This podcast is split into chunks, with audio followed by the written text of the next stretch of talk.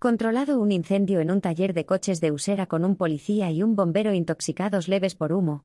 Bomberos Madrid han conseguido este viernes controlar un incendio dentro de un taller de coches en Usera, en el que un policía nacional y un bombero han requerido atención médica al intoxicarse de forma leve por inhalación de humo, al igual que uno de los trabajadores que ha presentado quemaduras leves en manos y brazos.